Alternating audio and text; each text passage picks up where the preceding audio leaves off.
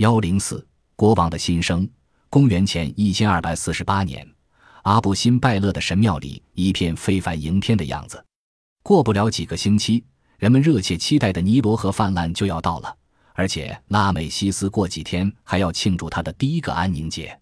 那时候，他将会把自己的命运交给这座神庙，因为这座庙是拉美西斯为自己统治三十周年而下令建造的。拉美西斯时年五十四岁，这在当时的埃及已经是高龄了。是更新国王权力的时候了。当时的埃及人认为，在统治了三十年以后，国王的权力就已经用尽了。如果还想继续治理王国，国王就必须证明自己还有必要的体力。按照某种神秘的宗教仪式，在庆典前夜要安葬一尊国王的塑像。从宗教上来说，必须把老国王杀死，这样才能为没有使用过权力的新国王腾空位置。第二天，这位新国王就头戴上下两个埃及的王冠，出现在欢呼雀跃的人群面前。这个仪式对于法老们来说是一个危机四伏的时刻。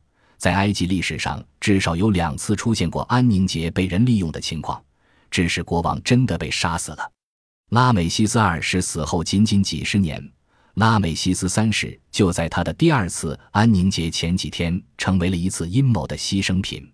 不过，他伟大的前任拉美西斯二世却安然无恙地度过了这次大典，从而更新了他神秘的权利。